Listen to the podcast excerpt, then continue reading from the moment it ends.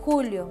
El presidente López Obrador inauguró la controvertida refinería Dos Bocas, misma que ha elevado exponencialmente su costo y de la cual se desconoce con certeza hasta qué año operará al 100%. La obra, pese a ser inaugurada, sigue en construcción. Se revela que la Fiscalía General de la República investiga al expresidente Enrique Peña Nieto por recursos de procedencia ilícita. En Chicago, durante el desfile de independencia de Estados Unidos, un sujeto dispara contra la gente matando a seis personas. Boris Johnson dimite como primer ministro de Reino Unido en medio de una crisis política. Muere el expresidente Luis Echeverría a los 100 años de edad. Detienen a Rafael Caro Quintero, fundador del cártel de Guadalajara, y cae helicóptero con militares en el operativo. En Saltillo, vincularon a proceso a una mujer por violar la ley Olimpia al difundir imágenes privadas de su ex esposo. El alcalde Chema Fraustro concluyó los festejos por el 445 aniversario de Saltillo con grandes eventos en espacios públicos. Armando Guadiana y Ricardo Mejía rompen relaciones tras una serie de acusaciones rumbo a la nominación del candidato a gobernador de Morena. El gobernador de Nuevo León presumió en un video haber encontrado un tesoro al visitar un río. El descubrimiento resultó estar en territorio coahuilense. Agosto.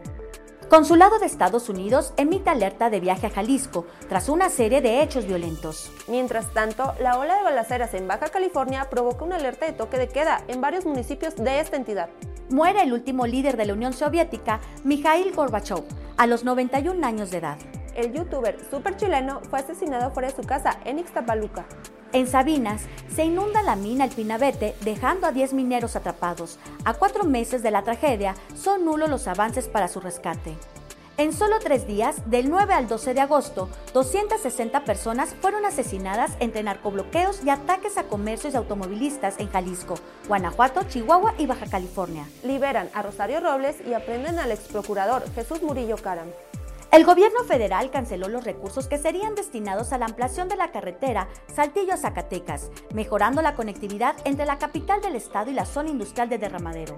Septiembre. AMLO presenta su cuarto informe de gobierno y sostiene su discurso polarizador. Liz Ross se convierte en la nueva primer ministra de Reino Unido, cargo que desempeñaría solo unos días. Poco después muere la reina Isabel de Inglaterra a los 96 años de edad. El 19 de septiembre se registró un sismo de 7.4 grados, minutos después del macro simulacro que se lleva a cabo en la Ciudad de México, cada año en esa fecha. Por tercera ocasión, se registró un fuerte terremoto en la capital del país un 19 de septiembre. En Musquis, fuertes lluvias ocasionan la muerte de dos personas y daños a cientos de viviendas. El gobierno federal se desentendió del tema y el gobernador Miguel Riquelme trabajó junto a la alcaldesa Tania Flores en las tareas de reconstrucción. La Cámara de Diputados aprobó la eliminación del horario de verano. En Saltillo, la explosión por acumulación de gas destrozó una vivienda y mató a tres personas un avión aterrizó de emergencia en un paraje cercano al Parque Industrial de Ramos Arizpe, minutos después de haber despegado del aeropuerto Plan de Guadalupe debido a la falla en uno de los motores. Los miembros de la tripulación resultaron ilesos. El equipo de fútbol Lingerie B-Queens logró el bicampeonato en su liga, coronando una temporada dedicada a su compañera Carla Salas.